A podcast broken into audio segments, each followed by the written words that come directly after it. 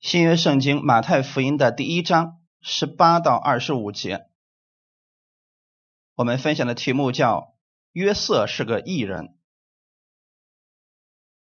如果你找到圣经了，请跟我先一起来读一下马太福音第一章十八到二十五节。耶稣基督降生的事记在下面。他母亲玛利亚已经许配了约瑟，还没有迎娶，玛利亚就从圣灵怀了孕。她丈夫约瑟是个异人，不愿意明明的羞辱她，想要暗暗的把她休了。正思念这事的时候，有主的使者向他梦中显现，说：“大卫的子孙约瑟，不要怕，只管娶过你的妻子玛利亚来，因她所怀的孕是从圣灵来的。她将要生一个儿子，你要给他起名叫耶稣，因他要将自己的百姓从罪恶里救出来。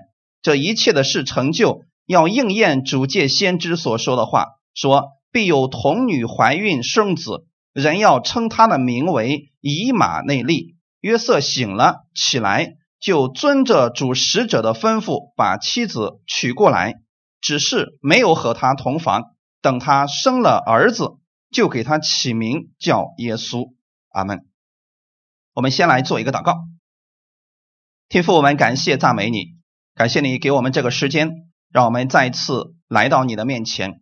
我们相信这个时间，圣灵与我们同在，他会带领我们，让我们在真理上站立得住，也让我们知道约瑟是异人，他是蒙福的，我们是蒙福的，因为你把义赐给了我们。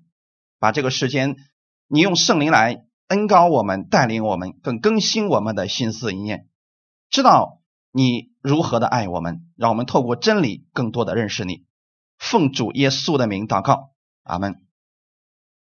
我们今天分享的题目叫“约瑟是个艺人”。神做事情一定是要借着人来完成的。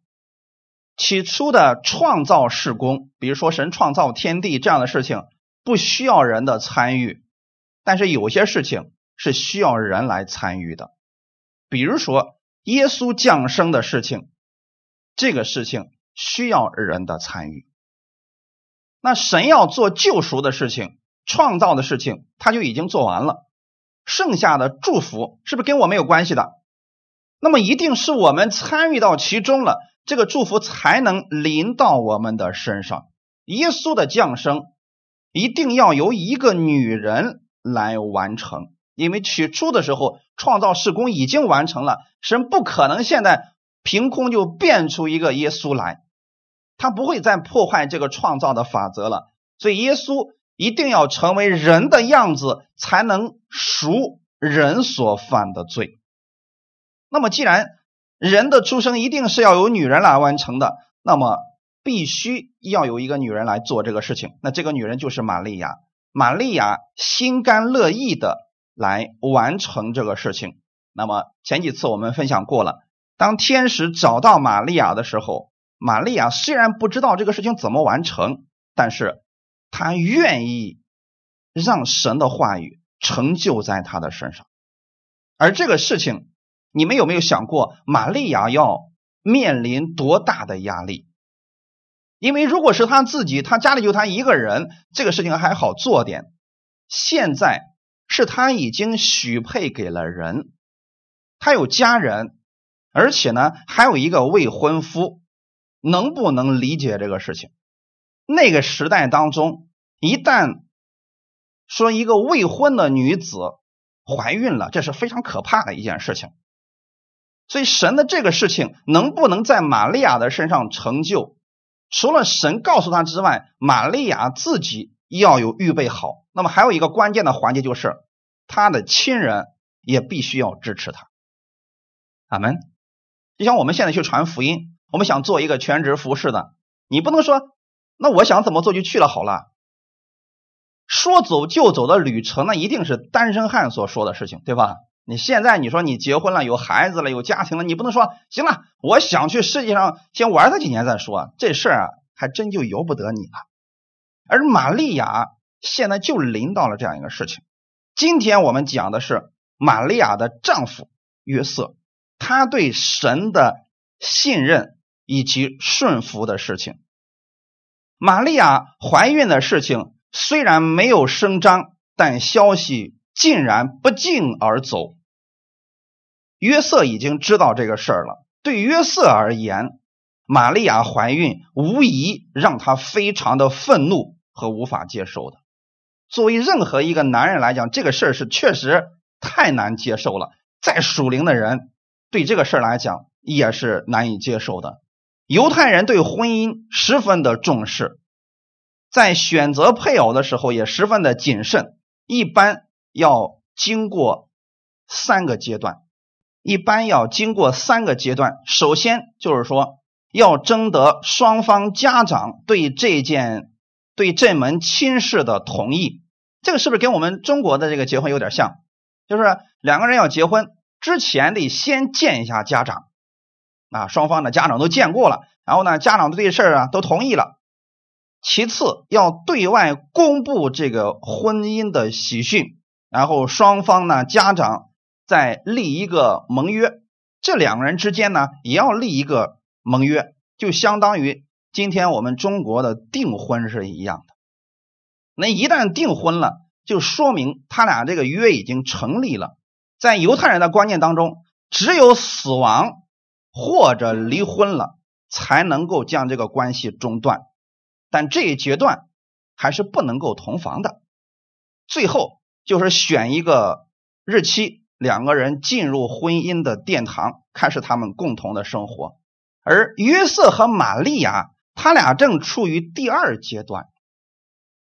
这个婚姻的关系已经确立了，就差选日子要结婚了。就在这个过程当中，玛利亚怀孕了。这对约瑟来说，确实是一个极大的羞辱。如果两个人之间没有签订婚约，你说你怀孕了，跟约瑟没有关系，对不对？现在是所有的亲戚朋友都知道他很快要结婚了，都已经订婚了。突然，哎，那头怀孕了。面对这样的丑事，约瑟当时是有一个选择的，就是将玛利亚的事情公布于众，然后再将玛利亚交于长老处置。那么，玛利亚的结局就是被石头打死。这个在《生命记》第二章里边可以说的非常的清楚。一般人来讲啊。男人或者女人遇到这样的事情是理智不了的，因为他不仅仅是一个盟约的问题，他还代表着说你是羞辱了他和他的家人。然而，圣经说她丈夫约瑟是个异人，马太福音一章十九节，她丈夫约瑟是个异人，不愿意明明的羞辱他，想要暗暗的把他休了。为什么约瑟要这样做呢？那个时候耶稣还没有来，他如何被称为异人的呢？别忘记了，约瑟此时此刻还在律法之下。阿门。律法之下的异人，指的是他的行为是无可指摘的。那神称他为异人的时候，除了他的行为被大家认可，是个不错的人。其次，他的内心还要是顺服神的。虽然这个祝福很大，为什么这个祝福能临到玛利亚这个家庭当中？说明这两个人都是和神喜悦，并且能被神使用的人。阿门。我们今天很多人总是想说啊，主啊，你把更多的祝福给我们吧。是神想把这个祝福给你，可如果你的器皿很小，你承受不了这个祝福，那也没办法呀。只有等到。你的这个器皿扩大了，神把祝福给你的时候，你才能够承受得住啊！阿门。很明显，现在约瑟他已经可以承受这个祝福。别忘记了，约瑟是个异人，就属灵的生命而言，当时在以色列中也算是一个佼佼者了。无论是在认识神、敬拜神或者遵行律法的方面，以及我们所说的职业道德方面。在民中，约瑟应该是个不错的人。他有一些善行，与邻里的关系、见证等方面，在人看来，至少他是一个好人。从神看来，他是一个敬畏神、顺服神话语的人。从哪里可以看出来呢？今天的本文当中会给大家表现出来。那么此时此刻，你们可以猜想一下，约瑟的年龄大概有多少？五十了吗？六十了吗？二十多岁呀，二十多岁的人能有这样的生命，已经相当了不起了。因为还没有结婚嘛，呃，正正好马上快要结婚那个情况啊。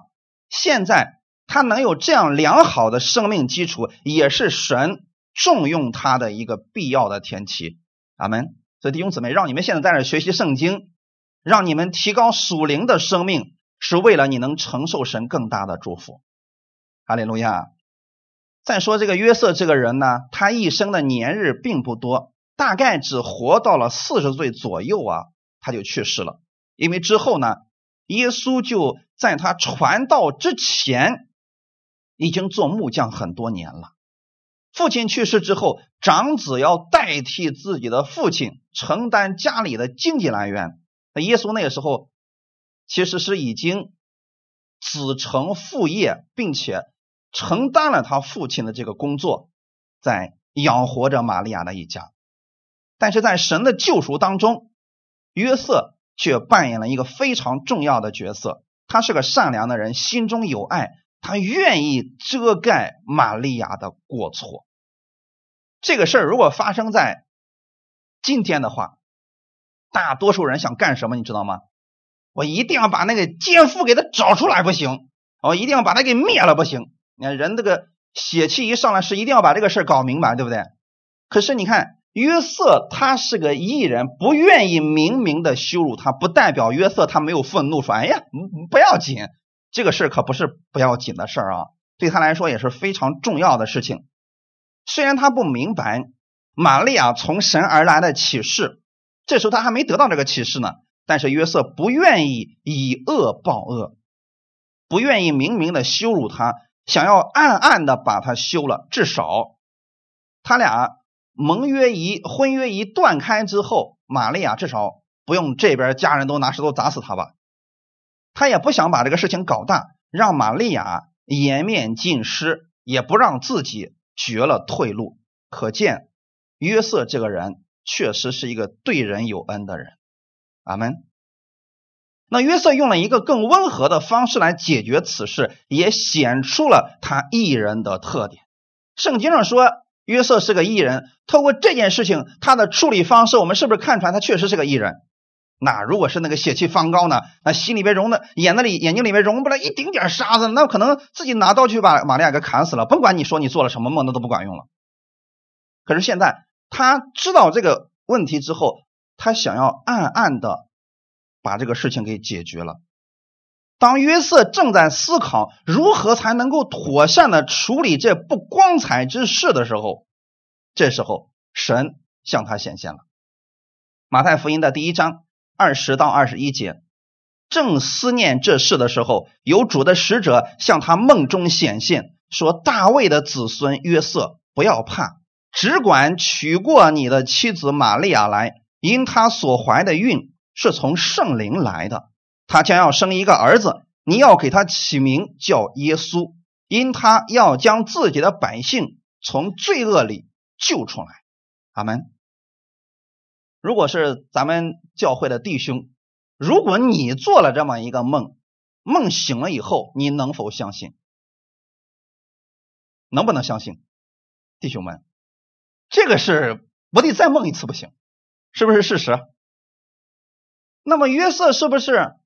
立刻梦醒了之后，就把他妻子娶过来了呢？不是，千万不要觉得约瑟的信心大的像亚伯拉罕年老时候的信心一样，不是这样的啊！所以大家一定要先想到，约瑟是一个有血有肉的年轻男人，他做事情啊，虽然想把这个事情快速解决，但当神给他一个方法之后，他要验证一下神所说的这个话。是不是正确的？看今天这个本文当中怎么说的？正思念这事儿的时候，有主的使者向他梦中显现。我们先来讲一下啊，梦中显现是不是神的显现方式？是的。你们读旧约圣经，你会发现神有很多次都是在梦中向一些人显现，说明神要让他做的事情，对吗？所以梦中显现也确实是神告诉我们的一种方式。我们来看一段经文，《民数记》的十二章六到八节。耶和华说：“你们且听我的话，你们中间若有先知，我耶和华必在异象中向他显现，在梦中与他说话。我的仆人摩西不是这样，他是在我全家境中的，我要与他面对面说话，乃是明说，不用谜语，并且他必见我的形象。你们回谤我的仆人摩西，为何不惧怕呢？”摩西是不是神的仆人？可是摩西当时已经得到了神极大的恩惠，就是跟摩西说话的时候，神不用意象，也不用异梦了，直接跟摩西说话，可能是巨大的声音等等这种方式是存在的啊。弟兄姊妹，你们知道，其实摩西身上有耶稣基督的影，阿门。有一部分它象征着我们的耶稣。其他的人在得到神的启示的时候，或者异象，或者异梦，这些都是经常存在的事情。那么我们今天神会不会经常用这种方式来启示我们呢？答案是不会。以前的时候，神用异梦或者异象来告诉人，是因为圣经还没有写成。人对神的认识非常的片面，这个时候神就透过异梦或者异象这种方式，以一个形象，一个非常模糊的形象来告诉人当去做的事情。所以那个时候的先知，他们能得到神的话语，就是透过异梦或者异象。你比如说，有很多的先知。他从神那儿得着了话语，你们觉得这个话语是怎么得来的呢？又没有圣经，如果有圣经，就不需要先知这样去说了。正是因为他们在晚上做梦或者在祷告的过程当中，神在意象当中把这个话告诉他，然后他要对百姓去讲神的话语，透过人来传达。摩西那个时候的情况比较特殊，弟兄姊妹可以想一下啊，如果摩西。他从神那得着的启示是以异象或者异梦的方式，这得做多久呀？至少得睡四十天吧。况且呢，摩西所写的《摩西五经》中间的事儿啊，实在是太多了呀。讲过没有？你睡四十天之后，你还能想起第一天你做了什么梦吗？想不起来了。所以这个事情就不能够用过异梦或者异象的方式来，而是神。直接告诉摩西，摩西就把这些事情全部记录下来。这就是你们所看到的《创世纪》那五卷书，是不是都是神亲自告诉摩西的？所以这个时候就不能够用异梦或者异象的方式来，而是神直接告诉他，免得你做梦的时候少一句多一句的啊。但是其他人要得着神的这个话语的时候，他是可以在异梦或者异象中，但那都是非常简短的。就像今天我们所说的约瑟，是不是在梦里边得着了神的话语，是要直接解决他这个问题？那么我们如何分辨这个梦是从神来的，还是我们自己瞎想的呢？因为在个这个世上的人来讲，呃，日有所思，夜有所梦，对不对？那你们知道这个梦是怎么回事吗？梦值得相信吗？啊，有人说不一定，怎么办呢？该不该相信这个事情呢？很多人说，人家说我昨晚上做了一个梦，你给我解一下吧。我发现他那个梦啊，就是他自己最近啊恨一个人恨时间太久了，所以他晚上做了个梦。我说这个事可以忘记了。那怎么能够分辨这个梦是从神来的呢？所以弟兄姊妹，异象和异梦今天依然还有，但已经不是神。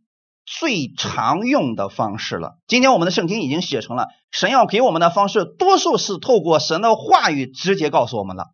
阿门。但是不排除也会有异梦和异象的方式来启示我们。那么我们如何去分辨这些东西呢？对于这些，大家一定要确信啊。看一段经文，《生命记》的十三章一到四节，你们中间若有先知或者做梦的起来，向你显个神迹奇事，对你说：“我们去随从你素来所不认识的别神，侍奉他吧。”他所显的神迹奇事虽有应验，你也不可听那先知或是那做梦之人的话，因为这是耶和华你们的神试验你们，要知道你们是。尽心尽性爱耶和华你们的神不是，你们要顺从耶和华你们的神，敬畏他，遵守他的诫命，听从他的话，侍奉他，专靠他。阿门。很多人在给别人解异梦或者异象的时候，就是瞎解，解到最后啊，出问题了。你比如说，我们前两年的时候告诉大家说啊，说这个。虚拟货币啊，这种啊投资回报率特别高的这种，你们就别去参与了。可是有人说了嘛，哎呀，我祷告了，神告诉我的，没事，一块做吧。神要让财富末日大转移，都转移到你这儿来，最后是什么？自己的钱都转到别人那儿去了，都赔了。那为什么之前他说是神给他的，后期为什么这个赔了呢？这说明什么事情？这个不是从神来的。所以说，你看这个。做梦的，或者是先知告诉你这个事儿，他能不能成就？如果不能成就，那就不是从神来的。那有些事儿，等我们发现不能成就的时候，就晚了呀。那这时候怎么办呢？还有一个方式啊，你看看他这个结果，看这个结果啊。这里边说，若有先知或者做梦的起来向你醒显个神迹，其实证明人家是有一定能力的吧？说。我们去随从我们素来所不认识的别神侍奉他，这说明什么事情？这个人以神的形式告诉你，我们去做与神违背的事情，你觉得这能是从神来的吗？有些人不想来聚会，说什么呢？任教，昨儿晚上圣灵启示我了，说让我不用去聚会了。弟兄姊妹，你该怎么回答这样的人？你不想来就别来了，别说是圣灵告诉你，这个一定不是圣灵说的，对不对？圣灵不可能告诉你说要恨他，然后说呢不用去聚会了，这不可能，因为他跟圣经违背了。所以，如果有人告诉你的预言，或者你做梦当中你所得出来的那个结论是让你远离神，跟人之间不再和睦，那么这一定不是从神来。这时候你看这里边怎么说的？如果有人告诉你我们去随从别神吧，别相信他，因为这是耶和华你们的神试验你们，其实就是考试。真假先知所说的话，你怎么分辨他呢？用神的话语现在就可以分辨出来。如果有人告诉你他是什么先知，给你发了个预言，让你最后远离神、分门结党，这些事情别信了，这一定不是从神来的。第四节说，你们要顺从耶和华你们的神，敬畏他，谨守他的诫命。听从他的话，弟兄姊妹，这才是从神来的，从圣灵而来的，一定是让你越来越爱耶稣，与人和睦。这个一定是正确的啊！而且圣灵不论有多少启示，一定是跟圣经相符合的。梦不一定都是从神来的，我们一定要去看结果来分辨它一下，是。最后让你亲近神还是远离神？与人和睦还是与人为敌？从神而来的是和平和睦，让人更爱神，爱人如己。所以判断异象异梦是不是从神来的，就看这个事情是不是这个结果。还有一个就是多方印证，这一关极其的重要，大家一定要记得啊！如果就像刚才我们读的圣经那个样的，约瑟做了一个梦，第二天起来之后什么都不想，就把玛利亚娶过来的话，这是我们太属灵了。我们看看圣经当中，玛利亚当时是如何对待天使跟他说的这个话语的。路加福音第一章三十到三十一节，天使对他说：“玛利亚，不要怕。”你在神面前已经蒙恩了。你要怀孕生子，可以给他起名叫耶稣。天使在告诉玛利亚的时候，是不是也引用了圣经？你要怀孕生子，要给他起名叫以马内利，这是应用了、应验了旧约圣经的内容。可是光有这个还是不够的，弟兄姊妹一定要切记啊！在判断这个事情是不是从神来的，其中最关键的环节就是多方印证。如果有人告诉你说：“哎呀，怎么样？昨晚上神告诉我了，要把你的房子卖了，然后全部奉献给我。”如果你没有这个感动，你会怎么做？对不起，神没有启示我。这个回答才是正确的。如果是从神而来的，一定是启示了双方。这点大家一定要记好了啊，要不然一定会被别人骗的。我们作为基督徒要有这方面的智慧，特别是属灵里边的智慧也，是一定要有的啊。那么在天使告诉玛利亚的时候，同时也给了他一个佐证，有事实为证。路加福音的一章三十六节。况且你的亲戚以利沙伯在年老的时候也怀了男胎，就是那素来称为不生育的，现在有孕六个月了。你说之前那个梦我们无从查考，这个事情能不能查考？哎，所以这个事情你一定要去看一看。假如你是玛利亚，一定要去看一看这个事情是不是真实的啊。所以多方印证极其的重要。我们看一下玛利亚这个蒙福的女子真的做了这个事情啊。路加福音第一章三十九到四十二节，那时候玛利亚起身，急忙往山地里去，来到犹大的一座城，进了撒加利亚的家，问以利沙伯安。以利沙伯一听玛利亚问安，所怀的胎就在腹里跳动。以利沙伯且被圣灵充满。高声喊着说：“你在妇女中是有福的，你所怀的胎也是有福的。”圣灵这个怀孕的方式实在是太快，可能那天晚上吧，天使跟他一说完话，第二天玛利亚急忙要去验证这个事儿，结果都已经怀孕了，是不是这个事情？因为你看，玛利亚起身急忙往山地去，就来到了。撒加利亚的家里，他要去验证一下天使跟他所说的那个话语是不是真实的，所以多方印证一定是至关重要的。对待异梦、异象、先知的话，一定要用这种方式来印证它。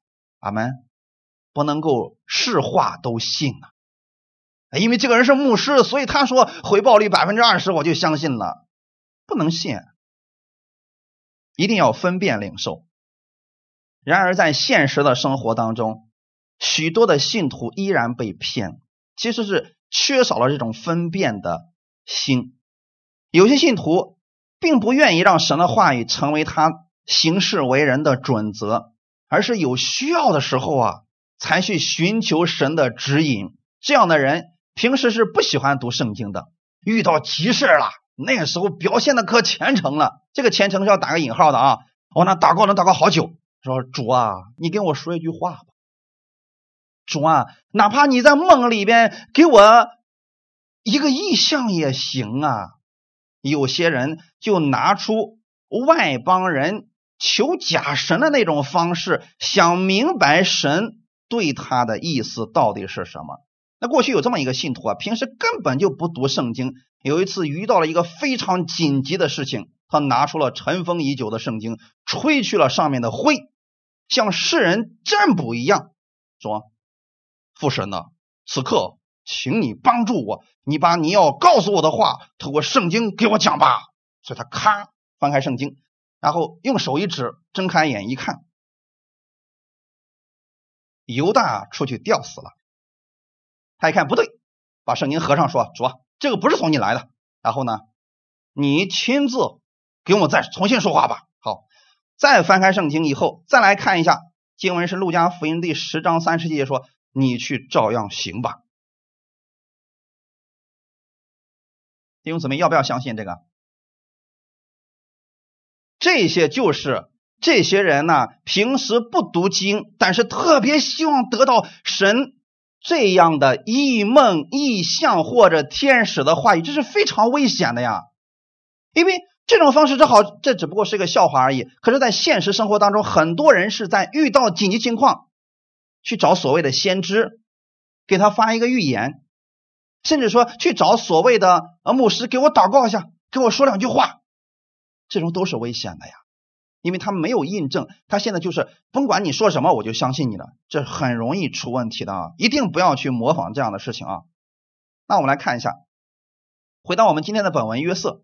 马太福音一章二十四节到二十五节，约瑟醒了起来，就遵着主使者的吩咐，把妻子娶过来，只是没有和他同房。等他生了儿子，就给他起名叫耶稣。约瑟醒了之后，并不是立刻就把他的妻子娶了的。所以中间他是有一定的时间了，弟兄姊妹，醒了之后，他要先去找玛利亚印证一下这件事情。所以弟兄姊妹切记啊，无论你们在生活当中遇到了多么紧急的事情，我们切记不可以在当时非常生气的时候下决定，因为连这个世上的人都知道冲动是魔鬼啊，更何况是。约瑟听到这样的事情的时候，那心里面一定是非常的沉不住气的。那这时候呢，当神告诉了约瑟之后，他醒来了，其实就要去找玛利亚去印证这个事情。弟兄姊妹，这是我们应当有的智慧。阿门。为什么在信徒与信徒之间、信徒与牧者之间会有一些？我们所说的矛盾，甚至有很多的误解呢。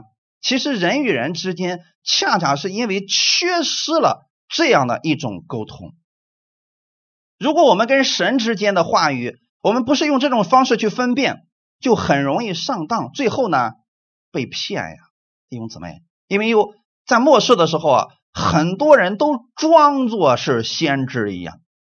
你看这个世界上目前为止假先知太多了。如果我们里面没有神的话语，就很容易被假先知所迷惑。马太福音第七章里边就提到说：“凡称呼我主啊主啊的人，不能都进天国，唯独遵行我天父旨意的人才能进去。”假先知的特点是，他也在喊着主啊主啊，有时候他会装成这种光明的天使，告诉你的话语，让你模棱两可的相信。这时候啊，人特别容易掉进去。所以，当你有一些事情不理解的时候，这事情突然临到你了，我们先不要急着去下结论，一定要像约瑟一样，他是听到这个事情之后，开始去默想这个事情到底该怎么样去处理呢？就在他默想的过程当中，天使跟他说话了，神在梦中向他启示了。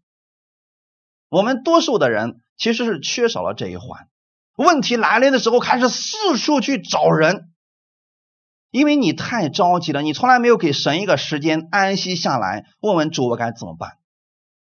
很多人祷告也是这个样子的啊，祷告像完成功课一样，往那一跪开始祷告啊，祷告一个小时，然后说奉耶稣的名祷告，然后走了。我给大家的建议很简单，你要学习人家约瑟，就是。先让自己安静下来，去思想一下这个事情该怎么样去做呢？简单来讲，就是每次你祷告完之后，能不能在那儿安静几分钟？神要给你说话，是不是也得有时间呢？你说之前你一直不停的说，说完之后你要安静一一段时间，神给你话语的时候，你才能接受得住啊！你看见没有？无论是约瑟还是玛利亚，他们都有这个习惯。默想的习惯，这也是我经常给大家讲的。你们要去默想神的话语，因为在这个过程当中呢，你是会得着从神而来的启示的。所以这段一段经文虽然很简单，但中间实际上有很多约瑟要去做的事情。他醒了起来了，起来干什么呢？先要去问那边是不是发生了这样的事情。因为从神而来的启示，一定是启示了双方的人。阿门。在这给大家讲一个一个真实的一个从神而来的意象的故事。这是在发生在二零零二年之前的一个事情。我们知道，在二零零二年之后，呃，发生了什么事情？当时情况跟这个差不多，是什么？哎，没错，非典。在这之前，曾经有一个人啊，这个人我不知道现在还活着没有，反正是之前他做了这么一个见证啊，他就是从神那儿得着了启示。那这个启示，用今天我们所分享的这个的时候，你又知道一定要去验证这些事情啊。他是什么情况呢？因为当时他是呃身体上有病了，然后呢就去了医院里边做手术，结果在手术台上的时候啊，他灵魂就出窍了，就直接去了天国。到了天国之后啊，他就发现有天使引着他在天国里面溜达了一圈他说：“哎呀，这地方实在是太好了。”哎呀，我能在这个地方啊，那实在是太美了，这比地上好多了。那那个时候呢，天使给他说：“你在地上的功还没有完成，所以你要继续回去为主做见证。”那这个时候呢，他就说了：“那你说我回去之后，谁能够证明我来过这儿呢？还是我真的就是做了这么一个梦呢？”因为太真实了，他说分不清楚这到底是什么情况。我为什么给大家讲这些呢？因为异象和异梦若是从神来的，它真实到就像现在一样，非常的真实。而这个人呢，就像如此真实的情况经历了神。那当时呢，这个人在回去之前说，天使对他说：“啊，我给你三个印证。”你可以回去之后印证一下。第一个印证，给你做手术的这个医生有一个非常漂亮的七岁的女儿，这是第一个。第二个，你回去之后，你的儿子会从国外回来，他回来之后要去非洲宣教，你一定要鼓励他去。第三个。等你回去之后，过不了多久，你就会看到空气当中充满了病毒，人们开始剧烈的害怕。然后他就回来了。当时回来之后，实际上就是从病床上突然就醒来了，一切指标全部恢复正常。然后他就醒来了。醒来之后，你说这到底是场梦呢，还是真实呢？你怎么能知道他是从神来的呢？是不是得印证一下了？所以弟兄姊妹，你曾经可能做过无数的梦，但若是从神来的，这个你会记得非常的清楚。你要像约瑟一样醒来了，你要起来，要起来干什么？要印证这个事情是不是从神来？如果不是从神来的，假如约瑟去找到了玛利亚，玛利亚没有怀孕，呃，甚至说没有这个意象的情况下，你就别相信是从神来的了。他一定要各个环节都丝丝入扣的。那我再回来讲这个见证，这个人。从病床上起来之后，第一件事情要问什么？你们知道吗？抓住他的那个主治大夫说：“来，来，你过来，我问你一个事儿，你是不是有一个女儿？今年已经七岁了。”那医生说：“是啊，你怎么知道的呀？”第一个验证了没有？好，那么是不是还有另外两个？因为他的病已经好了，医生当时就说：“哎呀，太好了，这么难的一个手术我们竟然完成了！哎呀，太好了！”他心里边知道这是从神来的。但是现在你你要是把这个说出来之后吧，其实没多少人相信你这个是真的呀。他必须要亲自印证才行。所以呢，第二个事情，他回到家之后啊，就准备联系在国外的儿子。没想到他儿子给打电话了，说这个爸我回来了。他这个心里咯噔一下，你知道为什么吗？他非常不愿意自己的儿子去非洲。如果你们为人父母，你们都知道，本来假如说孩子在美国现在呢考了个博士，啊，正准备要大干一番了，突然他告诉你他要去非洲，你能放过他吗？结果这儿子回来了，回来之后啊，就说呀，说这个爸爸，我有个非常宏伟的计划，我要告诉你。他老爸那个心咯噔一下，心想，我看你能说出什么来。他说啊，呃，我要去非洲宣教。他爸当时虽然非常不乐意，舍不得这个儿子，但印证了他第二个从神而来的那个启示，对吗？最后他说了：“好吧，既然你已经决定要去了，那我来为你祝福。”这儿子就真的非常高兴的去了非洲传福音去了。第三个事情就是没过，大概过了一个半月左右的时间，后来就发生了非典。因为人们不明白这个什么情况，那么这个人他知不知道，空气当中弥漫着病毒，看不见的，但是却是真实存在的。那跟我们现在是不是特别像？这三个事情让他确定一个事情，他的人生在主的手里边。所以这个人从那以后就把自己的原来的企业都放掉了，一辈子后面就开始操着，我要为主去做见证，要去传扬主的福音。他说：“我要告诉你们的是，天国太好了，别再为世上这点这点小利益去争去抢了，那个太不值得了。你们一定要把目光放在天上呀。他为什么能够这样的看见？他去过了，他经历过了。我相信当年的使徒保罗也是因为看到了，所以他才能把这个世界上的这一切看作粪土，唯拿耶稣基督当作至宝啊！阿门。”所以弟兄姊妹，我们今天在读圣经的时候，要把这些话语记在心里边，在你有需要的时候，神会告诉你的。而最常用的方式是什么呢？就是你祷告完之后，突然呢，一个经文或者一段话语进到你心里边了，并且这个话语还是有解释的。恭喜你，这是从神来的，这是非常常见的现在神所用的方式。还有一种方式是什么呢？神会给你一些意象、异梦，但是一定是透过圣经来给你解开的。神给你解开的异梦和意象，一定不会超越了圣经。就像约瑟所得到这个异梦、异象的时候，神告诉他的是要应验主借先知所说的话语。阿门。所以他一定是找着了玛利亚，然后玛利亚说：“神也这样告诉我了，说我要怀孕生子，要给他起名叫耶稣。”俩人往一块一坐，发现竟然得了相同的启示。这说明什么事情？这个事儿从神而来的。哈利路亚。所以，只有这样的，你才能够相信这是从神而来的。不要轻易的就相信别人告诉你的异梦异象。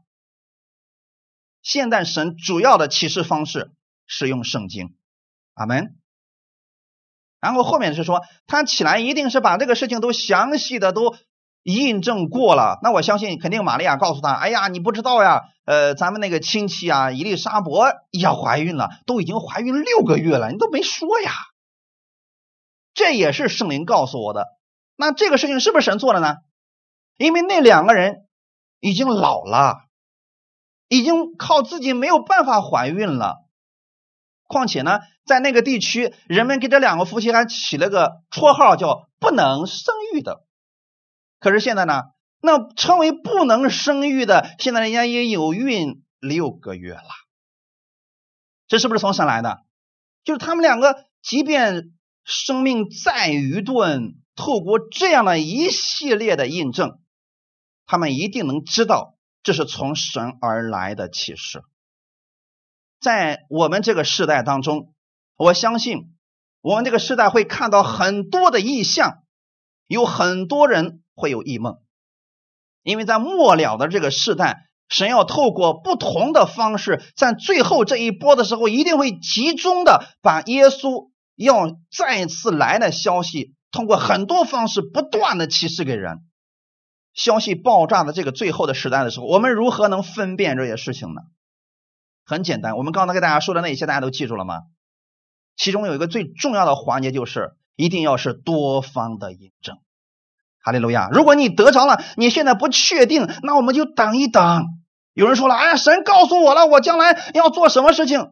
如果这个事情现在还没有一点端倪的情况之下，你怎么办？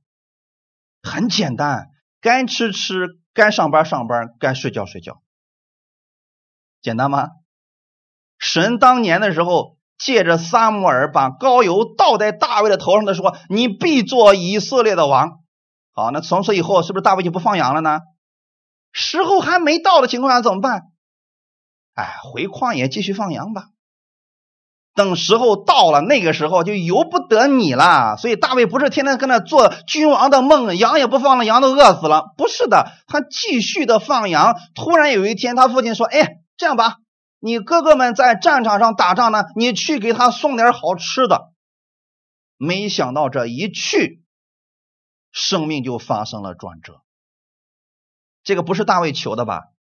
哎，但是大卫知不知道自己要做王呢？知道了，他不知道这个事情什么时候成就而已。所以从神而来的，就算神给你的启示，你怎么办呢？别让他脱离了你的生活。阿门。这个启示如果是神给你的，那我们就持守着它，然后带着这个盼望，每天上班、工作、生活，别把它给缺了。阿门。不能说，哎呀，神都启示了，我还是王啊！你对着羊这么喊也没用，羊听不懂你的话的。该干什么干什么。阿门。这后面说，约瑟是遵着主使者的吩咐，把妻子娶过来。那是因为都已经印证过了，两个人都已经达成了协议。这个事情大家都说明白了之后，约瑟才做了娶玛利亚这个举动啊。所以弟兄姊妹，如果你跟别人之间有了误解，千万不要去寻求其他人的这个见解，你直接去找这个人，跟他聊清楚就行了。阿门。你想，如果说约瑟得到了这么一个事情，玛利亚怀孕了，好，他就不去找玛利亚，然后呢，把玛利亚的家人、朋友们都问了一遍，会得出什么结论？一定是玛利亚不是个东西，外面一定有人了，是不是？因为你人，你根本就不可能知道这样的事情的。除非你直接找到了当时的人，那我们跟别人之间有了矛盾、有了误解的时候，一定要去找到这个人，问清楚他是什么意思。这样的话，魔鬼在中间就不能捣乱了。约瑟的这一点做的是非常好的，感谢主啊！所以他是遵着主使者的吩咐，从这点上也可以看出约瑟是个艺人，那就是遇到多大的事情。他在主面前向神祷告，然后神告诉他话语之后，他去验证一下，顺服神的这个话语去做事情。所以弟兄姊妹，神吩咐他这么做了，他明白这是从神来的，然后呢，没有像这个伊丽莎伯啊，像撒加利亚一样说：“主啊，我不知道这个事情呃怎么能够成就到我身上。”你看那个时候。神借着他们这亲戚们，是不是做了很多的事情？但是约翰的父亲，其实在原文当中的意思是：这事儿能成吗？他是这么一个意思啊。那同样的问题也问到了玛利亚的时候，玛利亚说：“这个事儿如何成呢？”你们发现这个有有没有区别？一个是不相信神能做成此事，另外一个问的是：主啊，如何才能够成就这个事儿呢？我希望大家。你可以问后面，就是主啊，这是如何在我身上成就呢？请你帮助我，请你启示我，神一定会告诉你的。你千万不要像撒加利亚说，这是如何能成呢？这是不成，成不了的。所以当时天使说啊，因为你不信，所以啊，先别说话了，因为可能因为他的这个嘴啊，就会让这个孩子死掉的。所以神就让他封住嘴。直到他的孩子都出生了，别人问他该起什么名的时候，他在黑板上写了约翰。哎，嘴巴开了。那个时候，他开始赞美神，开始荣耀神了。感谢主啊！所以，我们对神的这些话语一定要相信。在这个末世的时候，我们确实会遇到许许多多的神迹奇事、异梦异象，也是和耶稣有关的。现在我们所读到的是跟耶稣的降生有关。在我们这个世代的人，可能得到的更多的异象、异梦和神的话语，是跟耶稣第二次再来有关。你发现没有？很多的假的先知是不是都是打的这么一个旗号？耶稣再来了，或者耶稣已经来了。你们要有这样的分辨力，阿门。那么在这儿，我给大家可以一个很简单的永远不会变的分辨的方式，那就是你看现象。就像约瑟得到这个启示以后，有很多的理由、证据都指向了耶稣，这个话语是真的。那圣经当中，耶稣曾经讲过这么一句话，说：“尸首在哪里，鹰也必聚在哪里。”这是什么意思呢？难道耶稣再来的时候有很多人死了，然后呢，鹰都开始吃这个尸首？我们说哦，耶稣来了吗？其实，在这儿，耶稣所说的是一个现象的发生。你说，在这个世界上，在旷野当中有一具尸首，有几只鹰在呃吃尸首山的肉，这个正常不正常？非常的正常。这种事情，比如说在呃经济非常不发达的非洲，那很正常的事情。可是耶稣说的是什么意思呢？很多尸首，很多鹰在一个地方聚集，我们发现。这是一个不寻常的现象，而且这种现象呢有很多不断的出现。比如说，今天约瑟得到了这个启示，玛利亚也得到了这个启示，然后玛利亚从伊丽莎伯那儿也得到了这样的启示和印证，是不是多方面印证了一件事情？他们所得着的这些意象是从神而来的。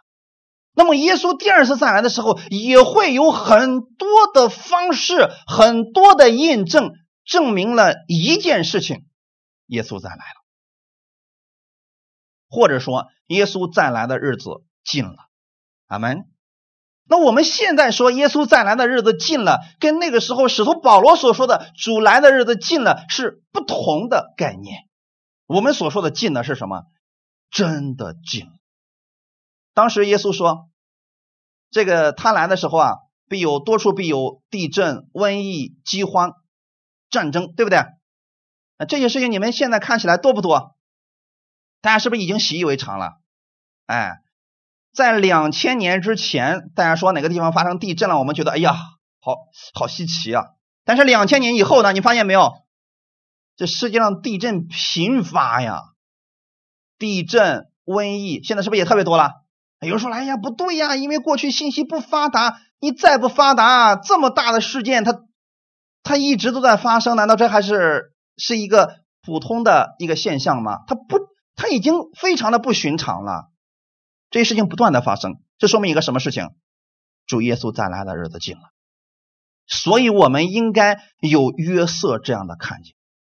他当时得到这个启示之后，他就知道哦，神要借着。”我的妻子玛利亚生一个叫耶稣的人，最后他们得到这个启示之后，他就把玛利亚娶过来了。通过这样的事情，我们发现这一对夫妻如何？为什么他们能被神使用？你别忘记了，这样的事情临到他们身上的时候，对我们来说都是难以接受的呀。可是他们相信神，并且。在在得到这个启示之后呢，去印证了之后，确实是从神来的，他们两个甘心乐意的接受了。这就是为什么我们给大家讲的，顺服的人总是蒙福的，因为他顺服的不是某一个人的话语，而是神的话语。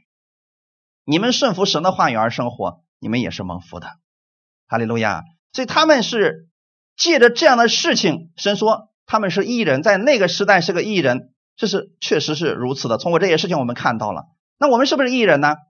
我们不是透过做那些事情让人们说我们是异人，我们是靠着相信耶稣，我们成为了异人。那约瑟那样的福气，其实也可以在我们身上上演的，只不过祝福的东西可能不一样而已。你希望你的家庭、你的事业，甚至你属灵的生命都是丰盛的，这都叫祝福，对吗？那么怎么办呢？能不能学习像？约瑟和玛利亚一样，对神的话语保持敬畏顺服的心，反复思想，你一定会得着的。最后，我们看一段经文，诗篇的三十七篇二十七到三十一节：你当离恶行善，就可永远安居，因为耶和华喜爱公平，不撇弃他的圣名，他们永蒙保佑。但恶人的后裔必被剪除，一人。必承受地图，永居其上。一人的口谈论智慧，他的舌头讲说公平。神的律法在他心里，他的脚总不滑跌。阿门。这段经文我们可以理解很简单，我们的神喜爱公平，不撇弃你，你是永蒙保佑的人。哈利路亚。那我们怎么办呢？领受了这个福分之后，我们就需要像约瑟一样，像玛丽一样。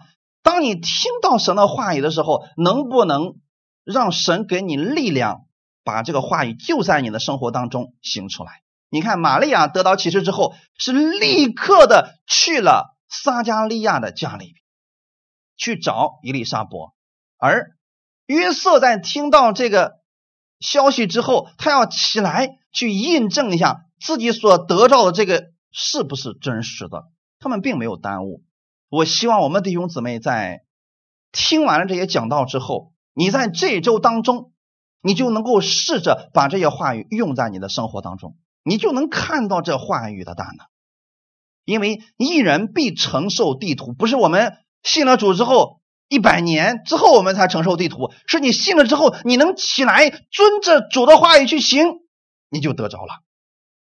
一人的口谈论智慧，愿我们弟兄姊妹的口常常去说真理的话语，愿你的舌头常常诉说神的公义，神的这些祝福的话语，基督的这些真理常存在你的心里边，你也是永不滑跌的。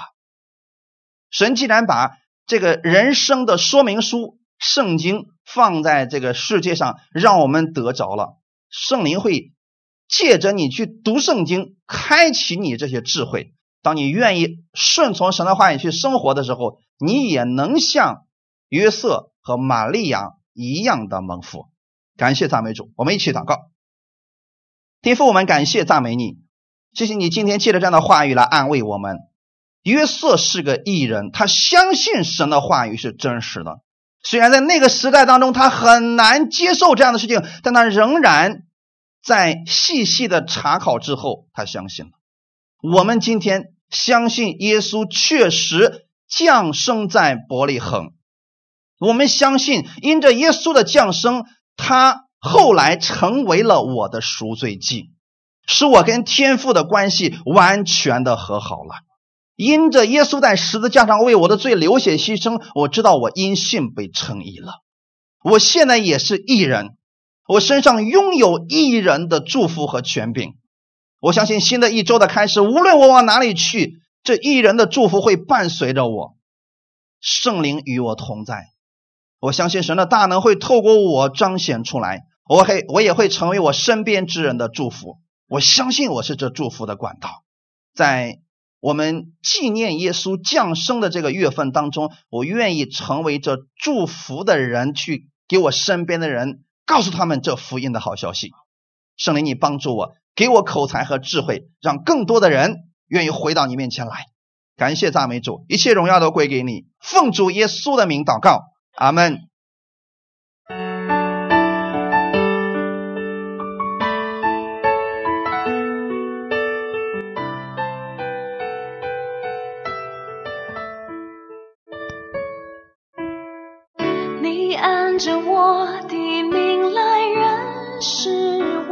每个人在主面前，我们可以在主面前敞开我们的心。此刻是你领受他祝福和医治的时刻。奉主耶稣的名，将这饼分别为圣。从现在开始，这不再是普通的饼，乃是耶稣的身体，为我而舍的。我知道，耶稣为了我来到这个世界上，也是为了我。裂开了他的身体，让我可以得着他的健全和医治。我知道耶稣的身体有这样救赎的大能，有这样医治的大能，所以此刻我愿意来领受耶稣的属天的健康。他在这个世界上是健全的，所以我也相信，我领受了他的身体，我的身体也是健全的。所以弟兄姊妹，无论你们现在遇到了什么样的问题，身体上有什么样的疾病，你可以借着圣餐得着医治，把你所需要的就在现在告诉耶稣，告诉我们的天父吧，他能够更新你。每个人，我们在主面前，我们来祷告，领受他的身体。哈利路亚。我要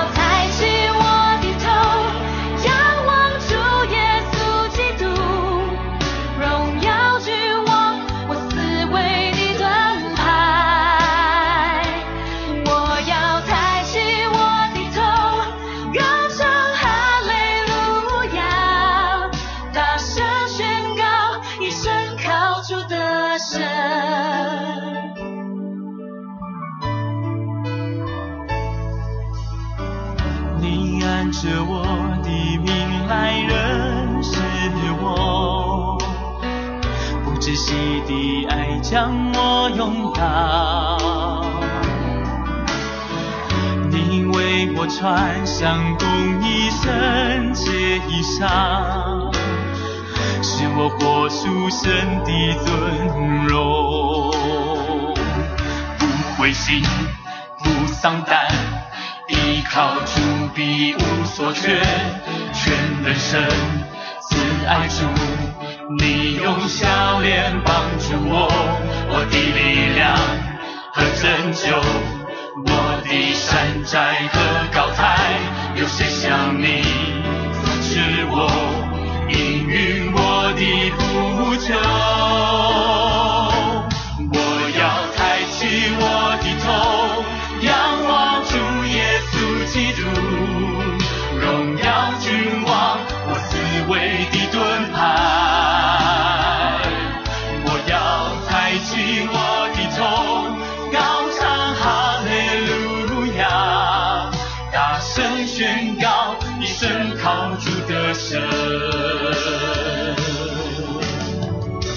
当你在各样患难中灰心丧胆的时候，要记得你的神，他认识你，他也能够进入你生活每个细节中帮助你。所以要重新抬起头来仰望你的神，因为他仍然是你四围的盾牌，是你的荣耀。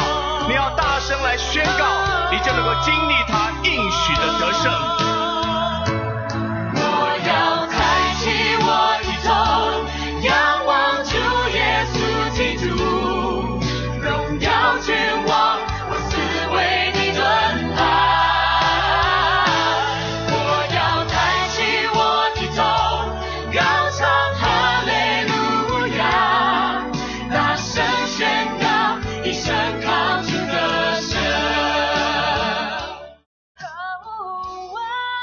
主耶稣的名，医治我们所有的弟兄姊妹，无论你们身体上现在有什么样的疾病，奉耶稣的名，命令这疾病现在就离开你。你是因信被称义的人，你是与神有约定的人，所以这疾病在你身上没有权柄。奉主耶稣的名，这疾病现在离开你了。你要在主里边宣告你是健康的，你是健全的。哈利路亚！奉主耶稣的名宣告，你的身体从头到脚都是健康的，因为主把这样的健康已经赐给了你。哈利路亚！感谢赞美主。奉主耶稣的名，我们也将这杯分别为圣。从现在开始，这不再是普通的葡萄酒，乃是耶稣的宝血，为我而流的。耶稣流出宝血，使我所有的罪都被赦免了。我知道我被神完全的接纳了。今天我们不需要透过旧约先知那种方式跟神见面，我们跟神可以直接面对面了。因为耶稣他把他的话语已经给了我们，他的话语就是我们脚前的灯，是我们路上的光了。所以无论我们在这个世界上受到什么样的委屈，此刻你在基督里，神会把他的平安喜乐赐给你。哈利路亚！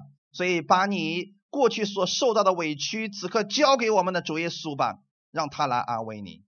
任何人给你的定罪、咒诅都不可能成就的。你要相信，在基督里，你已经被神完全的更新了。所以在他的面前，把你的重担卸给他吧，他愿意此刻安慰你。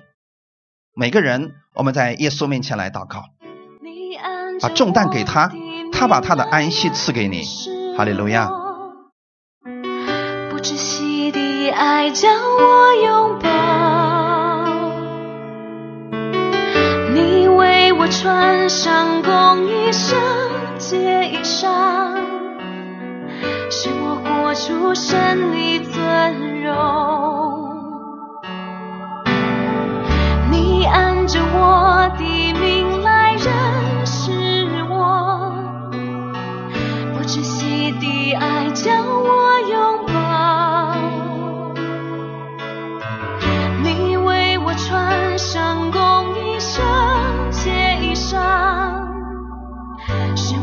出神的尊荣。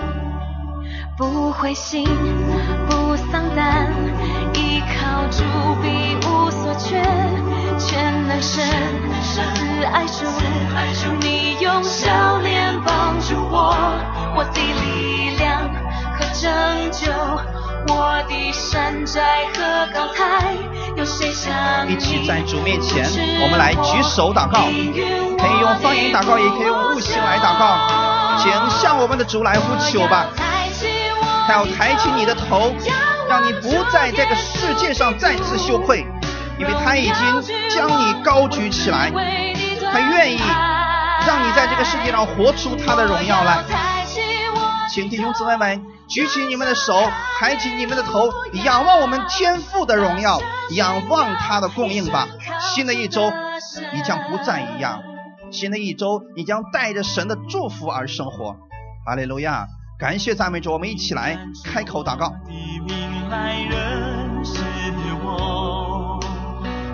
不窒息的爱将我拥抱。圣灵此刻正在触摸着你。当你举起手的时候，圣灵正在触摸着你的手，他正在医治你、释放你，让你在他里边得以自由。灰心不丧胆，依靠主必无所缺，全能神慈爱主，你用笑脸帮助我，我的力量和拯救。我的山寨和高台，有谁像你扶持我，应允我的呼求？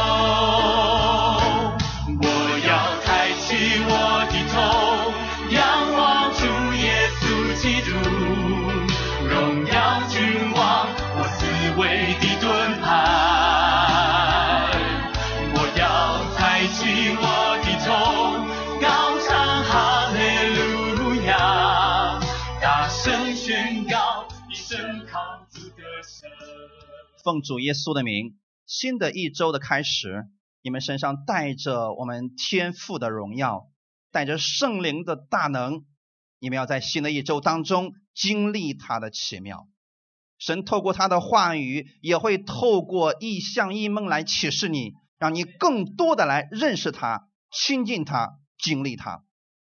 你有这样一个心智，说我愿意一生顺服主的话语而生活，你必在生活当中经历他的奇妙，你也会成为这祝福的管道。奉主耶稣的名，祝福你和你的家人远离一切的疾病，你手所触摸的必充满神的荣耀。感谢赞美主，感谢赞美主，祝福所有寻求他的弟兄姊妹。感谢主，奉主耶稣的名祷告，阿门，哈利路亚。Passion.